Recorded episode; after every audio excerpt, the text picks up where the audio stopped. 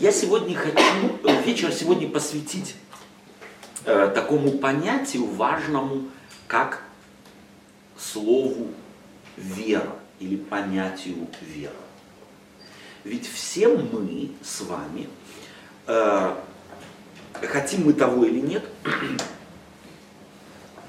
э, идентифицируем себя как верующие люди. Правильно? Мы говорим, мы верующие. Знаете, что это, в общем-то, для современного человека архаизм? То есть вера. Вам, вам не приходилось в жизни вот э, летишь в самолете, с человеком начинаешь разговаривать, э, разговорился, э, а кто вы по профессии? Пастор. Пастор? Вы верующий? В 21 веке? Не приходилось? Приходилось. Э, простите, я так, э, так как у нас семейная обстановка, то это не лекция, вот так вот рассуждение. Я не так давно, год тому назад, э, в больницу попал, но не по каким-то там э, на обследование. Э, с возрастом э, становятся дряблыми наши ткани, сила притяжения на вот. И э, я начал невероятно храпеть. Моя жена говорит, слушай, с тобой спать невозможно. Я говорю, я храплю, я не, не. Ну, она говорит, если ты храпел, это ничего, а у тебя иногда останавливается дыхание. Это уже, вот я как-то мучился, и голова, ну, встаешь, и голова как, как бочка. Э, она говорит, ты сходи к врачу. Я сходил к врачу, он говорит, знаете, первое, что он спросил, вы храпите? Я говорю, да. Давайте мы вас положим в так называемую лабораторию сна. Я перевожу с немецкого, я не знаю, как по-русски. То есть ты ложишься, э, и тебя, так сказать, к компьютеру присоединяет, там, я не знаю, более ста различных э, это, таких вот контактных кабелей, и все к компьютеру. Ну, я приехал впервые, мы же все впервые когда-то делаем. Приехал в эту поликлинику, записался, меня приняли, все, показали палату. Вот я приехал где-то после обеда, чтобы там недолго ждать, мне сказали, тебе спать придется в этой лаборатории. Вот. И э, э, настроился на то, что ко мне придет врач, профессор, пощупает, там скажет, спросит и так далее. Я лежу, жду. Медсестра сказала, что сейчас придут и начнется весь этот самый эксперимент. Ну вот, я лежу, жду. Заходит, что называется, мальчишка, лет 14-15, с кучей кабелей через плечо и говорит, э, вот я буду вас подсоединять к компьютеру. Ну, я как-то так вот скептически на него смотрю и говорю, ну, я думал, профессор придет, а здесь как вот вы стали тем, что вот здесь вот подсоединяете там кругом. А он говорит, я это самое, connection для вас, connection, да, английское слово, связи. Я говорю, как? Ну, вот у меня здесь дядя работает заведующим этой, всей, всей этой клиники, ну и он мне, вот здесь я небольшой такой вот прошел обучение, как подсоединять эти все кабеля, и зарабатываю себе карманные деньги. Подрабатываю. Я лежу, он цепляет эти все кабеля мне. Вот. Ну, и, а это длится около 40 с лишним минут, да, 100 с лишним кабелей надо подсоединить. Вот. Ну и он там, о том, другом, третьем, он меня спрашивает, а вы кто по профессии? Я говорю, пастор. Он на меня смотрит. А как вы эту профессию вот выбрали? Я говорю, connection. Он смеется. И вот у нас развился раз, раз, раз как по-русски говорят, разговор, разговор э, стал развиваться.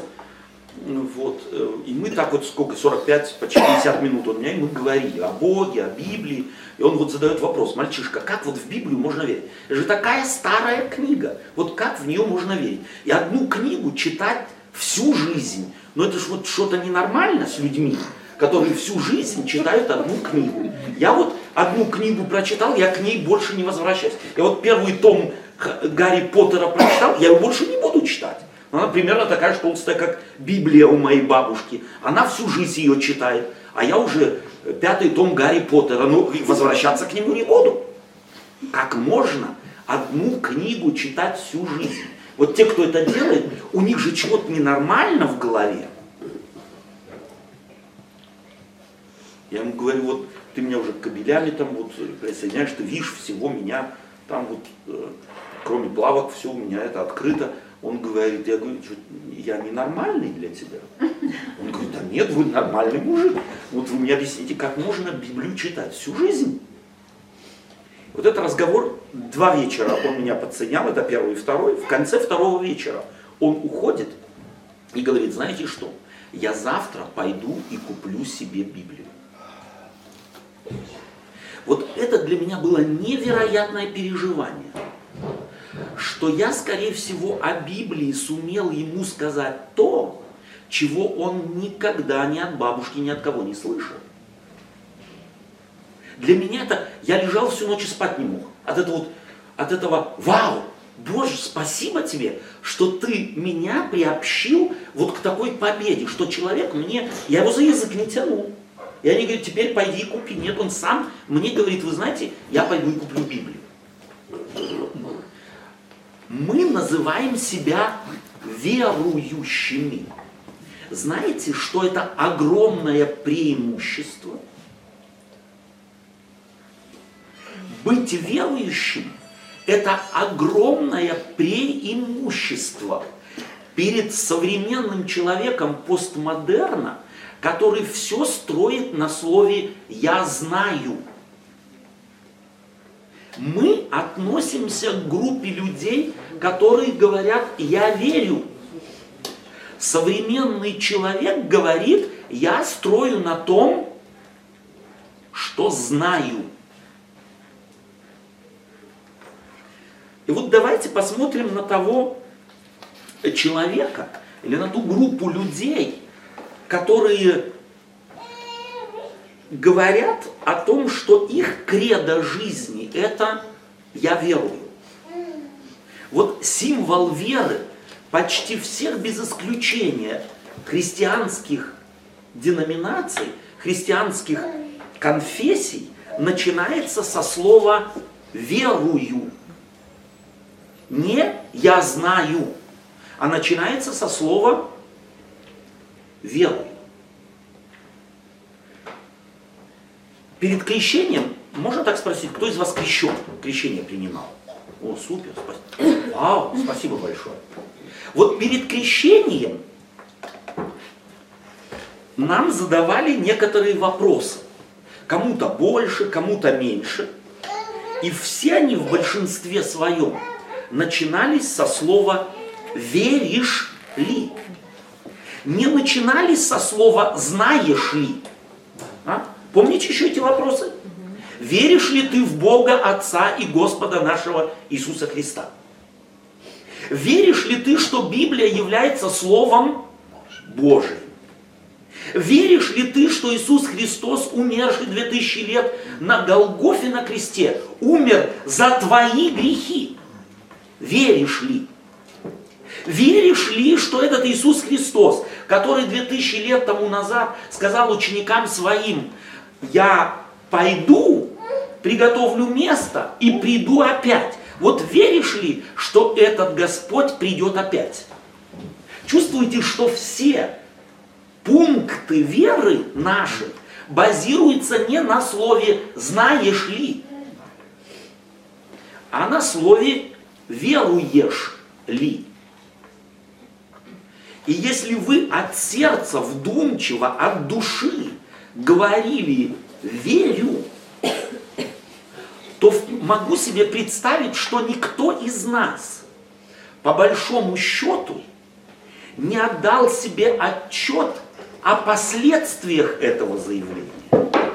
Знаете ли, что если я говорю, моя жизнь от всего дня принадлежит через крещение Богу, а базируется все на слове вера, что это имеет далеко идущие последствия. Вы себе давали в этом отчет? И первое, и важное, важные последствия этого, они следующего характера. Многим совершенно современникам это слово кажется архаичным, как я уже сказал, и темным, дремучим, как можно верить, верить. В 21 веке верить это, ну, люди добрые, простите меня, но я с этим жить не могу. Как вы, не стесняетесь этого вашего исповедания? Вот искренне. Вот я должен сказать вам, что в, в зависимом, вот в прошлом, э, лет так 20 тому назад, 25, где-то э, в э, начале моей, моего э, пути веры, я должен сказать, что я не всегда признавался в том, что я верующий человек.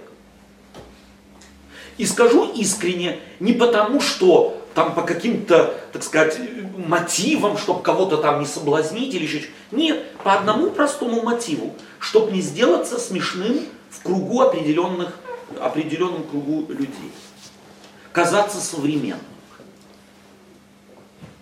Это искренне, это факт. Я благодарю Бога, что это сегодня по-другому. И никого не осуждаю, если кто-то стесняется своей веры. Но только потому, что нам вполне возможно еще не открылся фундамент, не открылось огромное преимущество э, жизни веры мы несколько так соблазняемся и думаем где-то вот так вот в подсознании, что все-таки все солиднее, если все-таки наша жизнь базируется на знании. Мой тезис, я попробую его доказать сегодня вечером, тот, чья жизнь базируется в первую очередь на вере, имеет огромное преимущество перед всеми теми, чья жизнь базируется на знании. То есть, первое, мы можем этому радоваться.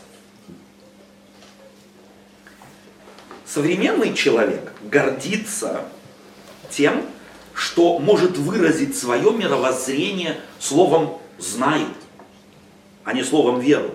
Такому человеку не открылась действительность бесконечности мира и бесконечности вещей в них, в нем, в этом мире котором мы живем. Верую может сказать только тот или только те, кто, подобно апостолу Павлу, познал, что он только отчасти знает и отчасти пророчествует. Только тот, кто много знает, тому только открывается, как мало он знает. Еще раз. Только тот, кто много знает, тому открывается, как мало он знает по сравнению с тем, чего он не знает. Фактически нам без веры не жить. Знаете ли вы, что главное, главный инструмент или главный двигатель или главный механизм, так может быть лучше, который делает человека способным жить в мире не благодаря, а вопреки всему, это вера. Я думаю, что большинство из нас могут подтвердить мой опыт, что в мире, в их жизни уже неоднократно они попадали в ситуацию, где говорили, да зачем вообще жить? Это переживание пережил каждый человек. Каждый человек, мужчина это или женщина, прошедший через пубертальную ломку и период пубертальной влюбленности. Вот сидишь в пятом классе, и она тебе нравится. Ты просто спать не можешь ее глаза, ее волосы, ее руки, ее походка. А она пошла с другим. Знаете эту катастрофу? Или она сидит и говорит, ой, какой мальчишка, какие глаза, а какой голос. Начинает прорезаться мужской. Да? А он и внимания на нее не обращает. И ухаживает явно за другой. Известна вам эта катастрофа? Когда ты не можешь спать не от счастья, а от несчастья. И вот здесь нас спасает вера. Не знание, а вера. А вдруг? Я другую прическу сделаю, я другую юбочку одену, я вдруг пять получу, я вдруг умно отвечу, а вдруг? Нас спасает вера на а вдруг. И мы живем не благодаря, а вопреки. А поженившись, вышед замуж, первые разочарования, первая, э, или может быть вторая уже, кто, кто его знает какая, ревность, разочарование в нем, в ней, в детях, в теще, в свекрови, в церкви, в работе, в жизни. Кто это не переживал? И знаете, что мы становимся способными перешагнуть не благодаря знанию, завтра будет лучше, а благодаря вере. Мы живем вопреки, а не благодаря. А теперь еще несколько очень примитивных, простите, примеров. Кто из вас пошед в ближайшую булочную? Я не знаю, у нас в Германии есть эта традиция. В воскресенье утром идти в булочную и принести домой горячие булки. И с семьей есть. Это немецкая традиция. Среди недели, кто его знает, жена уходит, моя жена уходит э, из дома в половину седьмого. Я еще храплю. Приходит домой, меня дома нет. Я прихожу домой, она храпит. Мы практически друг друга только видим храпящими. И только в субботу и воскресенье можно посмотреть друг другу в глаза, проснуться вовремя и протерев глаза, увидеть друг друга такие, какие мы есть на самом деле. Вот кто из вас, когда вы ходите в булочную, не надо в воскресенье, вы не в Германии живете, вот когда ходите в булочную, купили хлеб, кто из вас пекаря этого знает лично? Кто вот там, где вы покупаете хлеб, знаете пекаря лично? Никто. Вот кто из вас, прежде чем укусить булку, взял кусочек, отломил, дал кошке и засекнул, засек, засек 15 минут. Если не сдохнет, буду есть. А теперь я вас спрашиваю, какая гарантия, что эта булка, которую вы сейчас как раз кусаете, не отравлена? Вот какая гарантия? В век кругом ходящих террористов. Что стоит отравить пекарю тесто? Чтобы вот все, которые из этой булочной покупают хлеб, всех повезли в больницу. Что стоит? Почему мы бездумно кушаем этот хлеб? И не даем вначале кошке. И не засекаем время. После такого коня все верующие станут.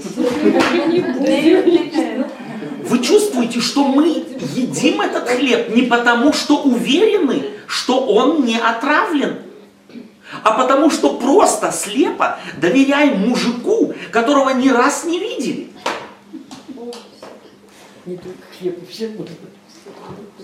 А в трамвай, когда садитесь, вы шли уже к водителю трамвая, говорят, покажи-ка удостоверение. И дохни три раза. Кто его знает, чего ты вчера пил и сколько.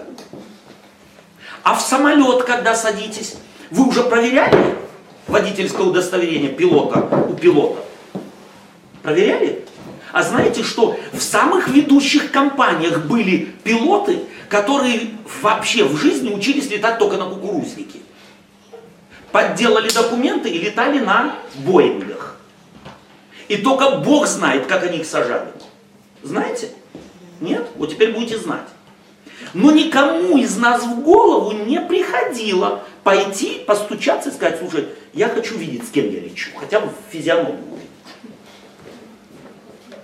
Почему? Мы летаем в самолете спокойно не благодаря знанию, а вопреки ему. Нас спасает вера. Иначе мы, нас туда танком не занести было бы. Чувствуете, что все мы верующие люди в базе в своей, в основе своей. И тот, кто говорит, я живу кредо, я знаю, тот говорит чушь. Потому что он гораздо меньше знает, чем не знает. Верую могут сказать только те, еще раз, кто подобно апостолу Павлу познал, что я только отчасти знаю. И вот эта фраза мне была давно знакома. Но вот и другая ее сторона, я отчасти, и мы отчасти пророчествуем, на это я обратил не так давно внимание, но как-то бросилось в глаза. Я всегда думал, пророчество Елены Вайт, Даниила, Павла и так далее, это все абсолютные вещи. Читайте Павла. Мы отчасти пророчествуем. Не может три с половиной литра черепа вместить бесконечное. Бог по определению бесконечен. Я редуцирован на три с половиной литра мозгов. Как они могут вместить Творца? Мы над этим задумывались? Поэтому поздравляю вас. Вы правильный выбор сделали. Жить верой – это умно. Жить верой – это мудро. Это гораздо мудрее, нежели жить пресловутым «я знаю». Потому что на самом деле те, кто кричат «я знаю», даже и не знают, чего они не знают. Они фактически прошу прощения, их здесь нет, можно сказать, круглые болванчики. И потому мы можем радоваться, не гордиться, радоваться. И я думаю, что смогу показать вам, что это фактически не наша заслуга, что мы живем верой. Это дар Божий. Итак, я говорил вам, только что вернусь к этой мысли, что тот, кто перед крещением сказал, я верю, верю, верю, верю, верю, отдавая свою жизнь в руки Божии, тому в большинстве в нашей церкви, тем братьям и сестрам, большинству из них, даже и не досуг, какие последствия эта моя вера или мой этот выбор имеет. Поэтому люди, столкнувшись с Богом, сталкиваются, э, я имею в виду с живым Богом, не Богом религий, не Богом догмы и доктрины, э, знание которых зиждется на э, их каких-то постулатах. А вот если ты столкнулся с живым Богом, Богом Евангелия, Богом Библии, столкнулся с познанием, которое открылось Павлу, о бездна богатств и премудрости и ведения. Слово ведение означает ведать, знать. Вот Павел и говорил, смотря, э, так сказать, на все то, что ему открывается в Боге, о бездна премудрости и ведения Божия. Как непостижимы судьбы твои. Постичь Бога, понять Бога, Павел отказывался. Он не говорил, я теперь знаю все. Он знал личность, но он не знал всего. И поэтому э, тот, кто так, так, кому так, так мир открывается из этой перспективы, тот с легкостью говорит, я верую. И такой человек может не стесняться того, что говорит «я верую», кто осознал абсолютную субъективность своего понимания мира. И тот, кто говорит «я верую», тот должен понять, что его восприятие мира субъективно, не объективно, а субъективно. Разницу, думаю, объяснять не надо. Да? То есть очень заужено, это мое видение. Тот одновременно осознает себя как уникальность. Я единственный на свете. Моя вера субъективна только потому, что только я так могу видеть, только я так могу воспринимать, и никто другой. А это значит, если я могу говорить «я верую», на фоне того, что мне открылся Творец в бесконечности его мудрости и многообразии мира, то это имеет серьезные последствия. Знаете какие? Если кто-то говорит «я верую», тот, тот тем самым говорит «я не все знаю». Я не все знаю, это честно. Тот, кто говорит, я строю на знании, лжет себе и людям. Тот, кто говорит, я верую, человек честный. Потому что так может сказать и так строить свою жизнь, я не говоря, говорю.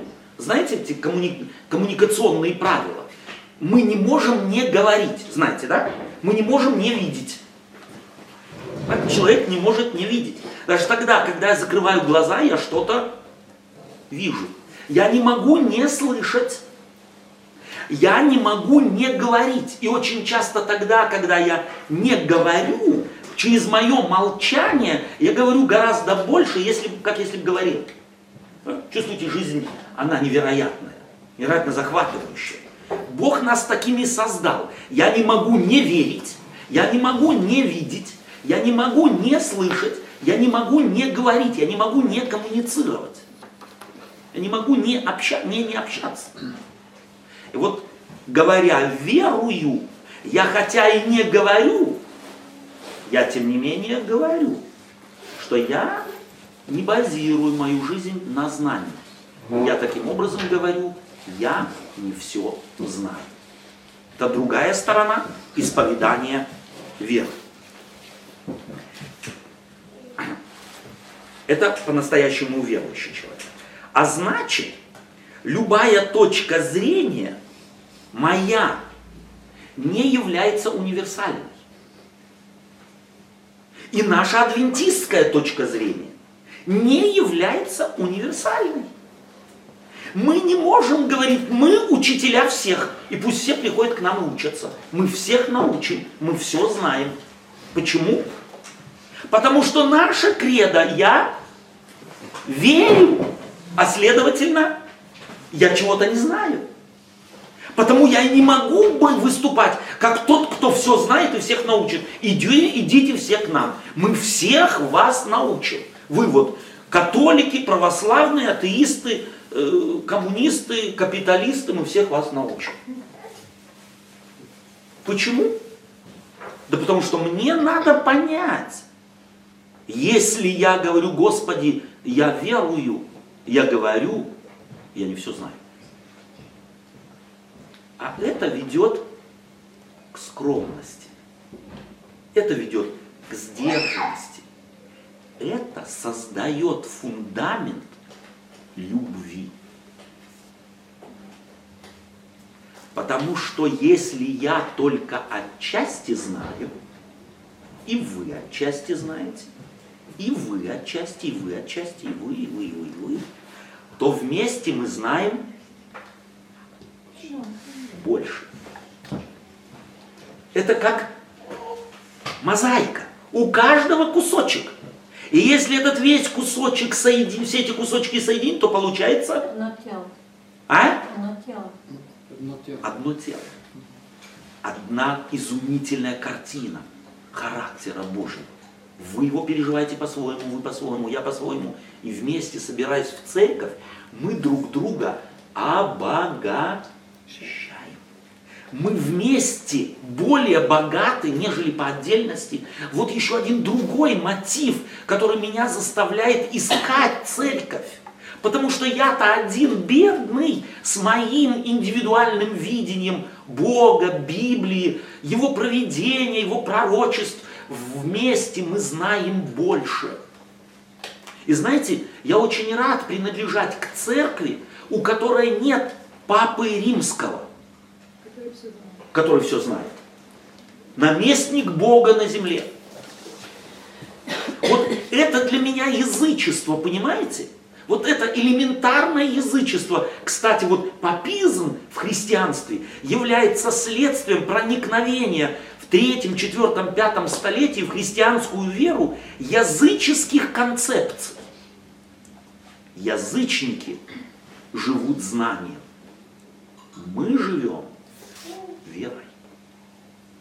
И тот, кто строит на знании, вот посмотрите на наши догмы, посмотрите на наши догмы большинство наших догм, или может быть изложение их так правильно, изложение их, не догма, изложение догм, строится на чем? На знании. Я не хочу вообще знания отвергать. Но мы забываем, что когда мы берем, как адвентисты седьмого дня, и начинаем объяснять неверующим людям или каким-нибудь католикам, православным, вторую книгу Даниила, самую простую, что мы аргументируем знанием, которые выросли на вере. Мы к этому видению второй главы Даниила пришли не вследствие доводов неопровержимых, а вследствие веры. И потому так видим вторую главу Даниила. Забери у меня веру, и у меня будет сплошной абсурд. И потому многие люди не могут наше изложение второй книги Даниила, не говоря уже шестой, седьмой, восьмой, девятой и так далее, принимать так, как мы его видим. Почему? У них свое субъективное видение. И мы должны не забывать, что и наше изложение книги пророка Даниила, в частности, является субъективно-адвентистским, не объективным, субъективным. Это значит, и именно потому, именно потому, знаете, как начинается преамбула к нашим 28 пунктам веры. Кто знает преамбулу? Кто читал последний раз? А перед крещением читали? А-а. Вот наша преамбула звучит своими словами, не цитирую, но своими словами, можете проверить. Мы, наша вера, базируется только на Библии, вот заметьте, не на Библии и, а только на Библии.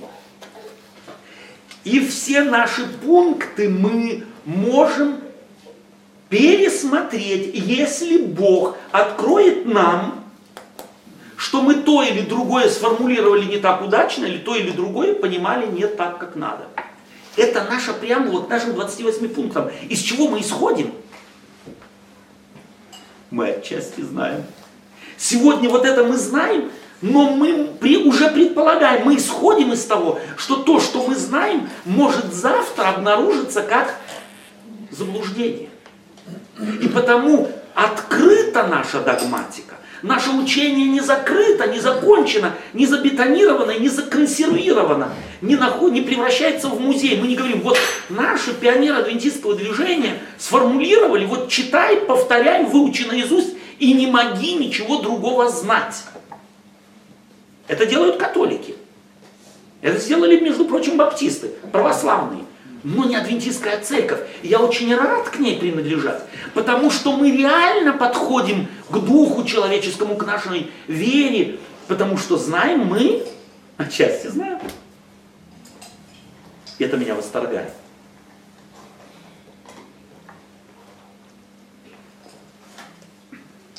Итак,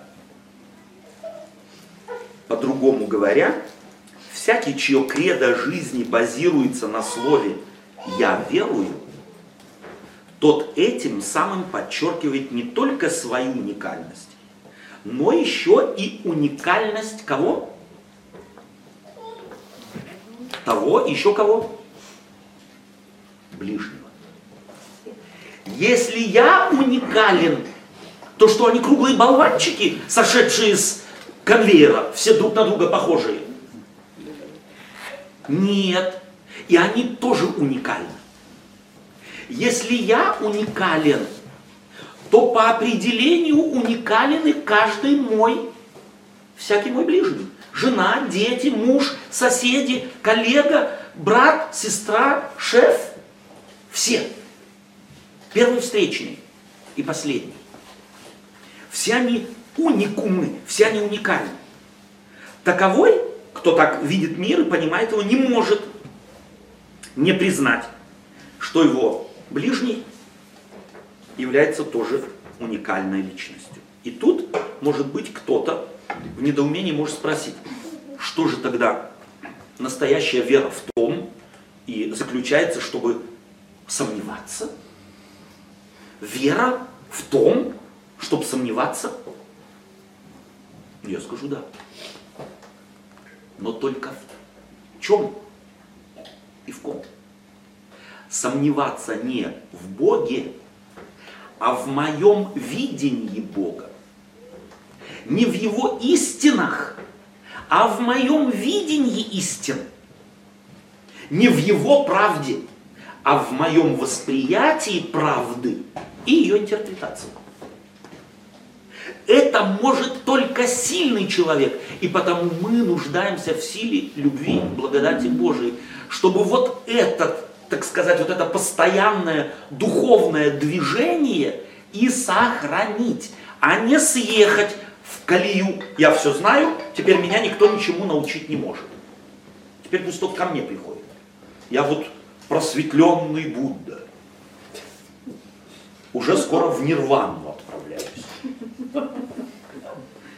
Вот как я жил, повторяете и тоже отправитесь в нирвану. Мне нравится христианство. И в восторге от него. И рад сегодня встретиться с тоже верующими людьми. Аминь.